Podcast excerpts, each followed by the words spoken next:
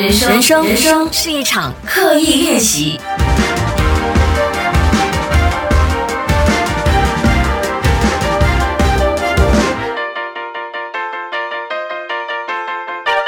人生是一场刻意练习。你好，我是心仪，今天是礼拜三，三月十号。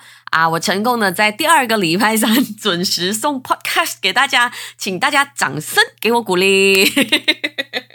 没什么好自豪的，我会努力的让自己的那个时间表再调整、再调整，然后让自己的这个呃心情跟时间，我觉得是非常的重要的啊，要有刻意的安排。就像我们的节目主题，人生真的是一场刻意练习来的，不要觉得说很多好运会。不知道怎么样降临到你的身上，一定是你刻意的做了些什么，刻意的努力，刻意的去创造好运，才会来到你的身上。OK，今天想要跟大家讲的这个主题呢，其实我很少讲，我印象中我 YouTube 很少提，然后我其实一直都想讲，因为我看到身边的人深受其害，所以呢，今天特别想要跟大家说关于情绪管理这件事。其实我身边就不乏情绪管理相对没有那么好的人。那我先说明，我自己真的也没有做得很好。不过有一些朋友呢，他们的情绪呢比较外露一点，可能就是遇到不顺心的事，那个呃焦虑啊，或者是我们常讲的发脾气的脸，就会比较容易出现在大家面前，就肆无忌惮的让大家看到。然后我自己是心疼的，因为我先不说这个情绪。坏的情绪会影响到身边的人。我们先不那么伟大哈，因为我觉得我们是一个社交的动物，我们怎么样做事都会影响到别人的。当然，不影响到别人是非常好。可是，我觉得心疼的原因是，我觉得这样的朋友很吃亏。因为其实，在职场上，我也看过很多朋友，他们其实是非常有才华，然后非常有想法的，奈何就是因为情绪管理不当。让很多人对他们有偏见啦，然后如果没有办法包容，你知道是这样子的嘛？我我总是觉得人是没有完美的，他有一边好，他另外一边可能真的会有一点点的。啊，你不满意他的地方，可是大部分的人其实都会选择跟比较容易配合、跟比较有团队精神的人合作，所以这些情绪比较外露啊啊，然后情绪管理比较差的朋友呢，就会很吃亏。所以今天呢，我们来讲一下情绪管理。情绪管理呢是非常非常大的一个课题，或者是也有人把它归纳为就是 EQ 咯，就是 Emotional Intelligence Quotient。到底你 EQ 高不高？那你要在职场里，或者是你在人生里面要闯出一片天。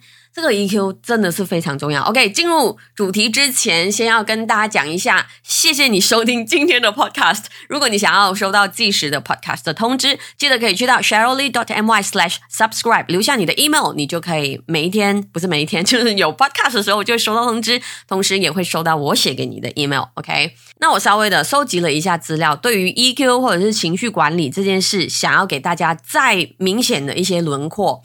那首先，我看到一个说法是这样子的：以下这几条是代表 EQ 高的人有的特质。不过，我看了好几篇文章，这篇文章的门槛是最高的，我就觉得哇，好难哦。OK，来听听看啊，高 EQ 的人有的特点，其中包括他们总是不慌不忙。OK，首先这一点我就完全不能够，就不符合了，就是我经常都处在慌乱当中。第二点。他们不会拒绝新的体验或新的点子、新的人啊，这条我 OK。那因为高 EQ 的人，其实他们是很喜欢接受挑战，因为他们也不怕，呃，首先不怕别人怎么看，然后也不怕去接受失败的啊。再来呢，就是他们不会只想到自己。为什么这样讲？就是其实高 EQ 的人，同时也很有同理心，就他们不会这么容易的陷入呃嫉妒啊。呃，人与人之间的比较，他们比较不会这样。再来，他们不会怨天尤人，他们不会忽视自己内心的声音，他们不会突然间陷入沉默，或者是情绪突然间爆发，他们不会忘记平衡。那平衡可能就是说对事情的乐观跟悲观的部分。接下来，他们会拒绝被负面情绪控制啊，这很明显了。再来，他们不让自己被别人的情绪左右。最后一点，我觉得是最难的，他们不会陷入理智 versus 情感的纠结。OK，这是非常的高标准。我们再来看看低 EQ 的人会有什么样的一些特征。我觉得就是高 EQ 的反面，不过也顺带的提醒一下大家：第一，低 EQ 的人容易感到压力；低 EQ 的人很容易被冒犯或被激怒，这很明显了。低 EQ 的人常被误解，为什么这样子呢？因为其实很多时候低 EQ 的朋友呢，在表达自己的意思和情绪的部分，可能也不那么的顺心如意。再来，低 EQ 者很容易停留在负面的情绪当中。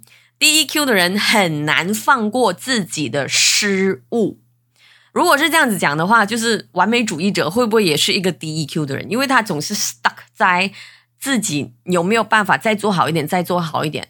然后如果发生了一些跟他想象不一样的东西，他就会发飙咯。接下来，低 EQ 的人不知道自己什么时候会被触发，触发可能就是情绪上的爆炸了。低 EQ 的人很容易责怪别人。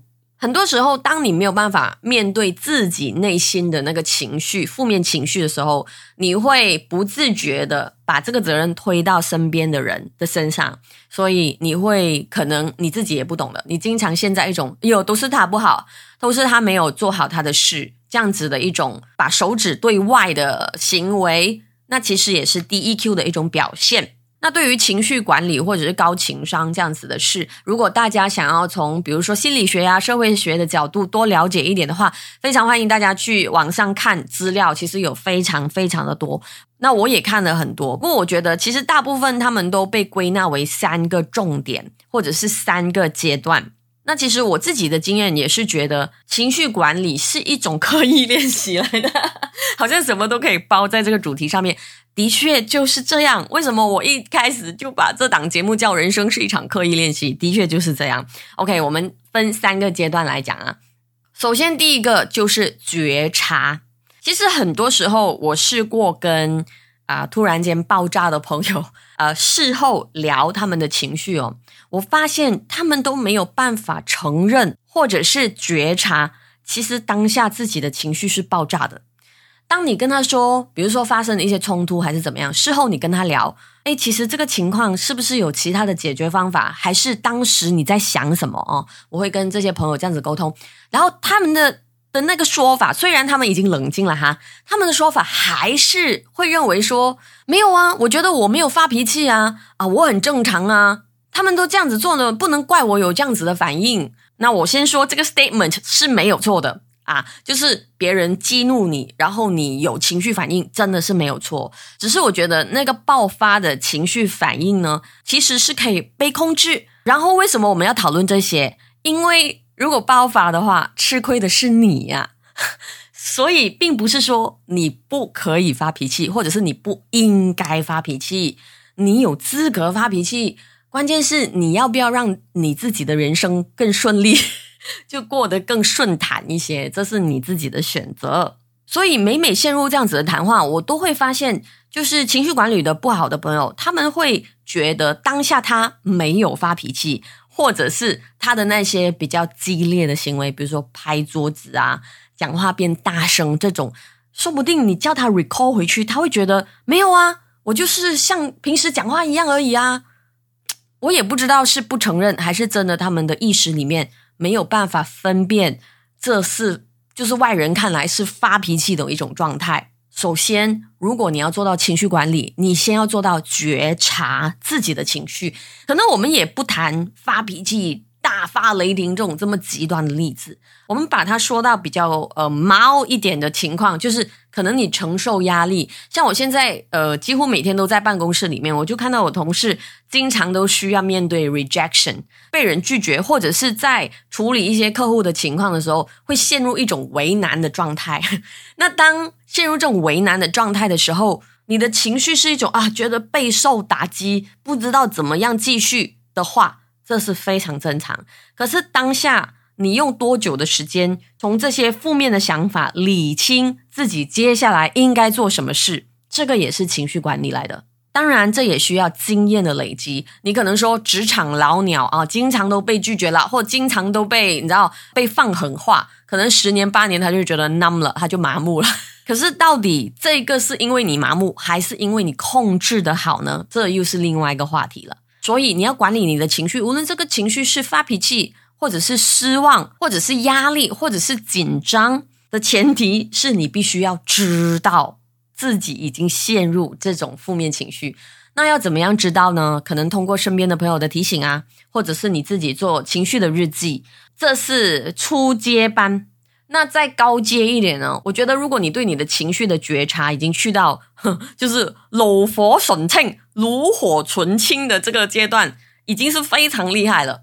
那你就可以预见自己的情绪，比如说你知道。你遇到这种被拒绝的情况，你一定会怎样怎样怎样。所以你在打那一通电话，嗯，我知道，嗯，我可能会被拒绝哦。那时候你就已经可以做好一个心理的建设。如果我被拒绝的话，当下我的心情要怎么样摆放，我的语气应该怎么样调整，这个就是更 advanced 一点的动作。好，这是第一个部分，觉察。再来呢，就去到管理了，因为你要知道哦，你的心脏现在塞满了旧箱子，你总要看到那个旧箱子，你才有办法管理这些旧箱子，就把它丢掉，或把它啊拆开，变成有用的纸皮，这样子对不对？所以接下来呢，管理情绪呢，其实每个人都有不一样的方法的。那如果你是知道你的情绪积累的话，我经常做的一个最简单的方法就是做运动，不要以为你的情绪、你的压力。你只要不理他，或者是稍微的压抑他，他会变不见。No，所有的研究都已经证明了，如果你不去处理你的压力的话，你的压力就会来处理你。我们都不想看到这样子的情况，所以转移自己的情绪非常重要。如果你是一整天下来的那种运动，可能你还有一些时间 buffer。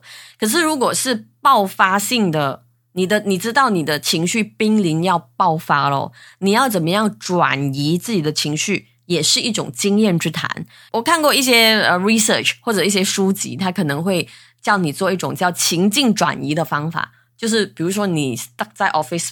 或者是你的那个情绪不顺的点，是你在办公室的一个场景哦，你可能跟人吵架还是怎么样，你马上要让你的心境或者是你的脑里面的画面转移到一个让你舒服一点的空间，比如说一个大草原，或你去过旅行一个很美的地方，可以帮助你当下用比较就是 visualize 那个场景的方法去舒缓你的心情。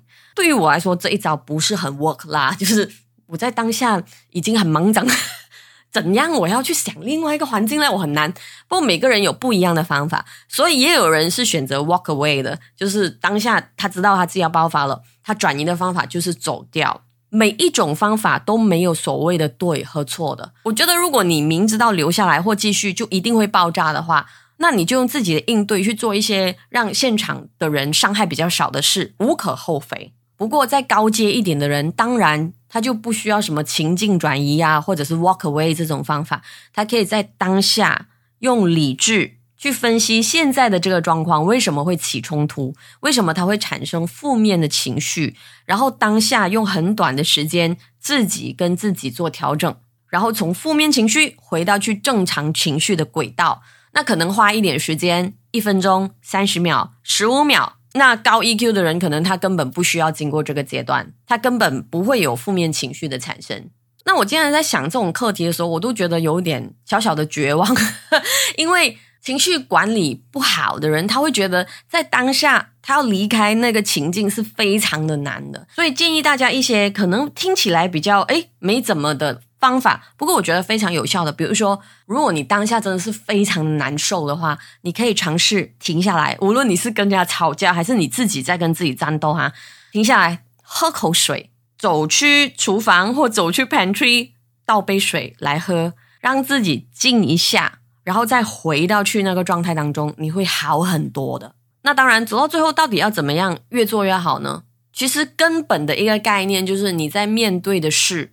其实很多人都在面对，比如说你很不满意很多事情，像我之前那个朋友就是这样子，他一不满意什么事情，他就会发飙。那要处理这些不满意呢？你归根究底，你应该知道，其实人生这个地球不是绕着你一个人成为中心点在转的，我们的人生是充满着 compromise，我们是需要很多的迁就。跟包容，那不代表你对现实没有要求啊，不代表你对你的环境没有要求，只是你要求的方法不是通过发脾气来达成的。一些最基础对人生的概念和认知，绝对是可以让你在失控的那一瞬间回到来正轨。比如常说的人生不如意是十常八九，的确就是这样。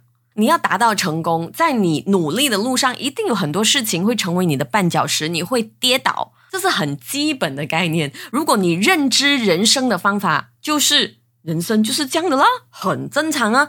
那这样的话，其实你的愤怒、你的坏情绪，其实很难有立足之点了，因为人生就长这样，你有什么好发脾气的，对不对？那 OK，第二个部分就是管理，接下来呢就是反省了。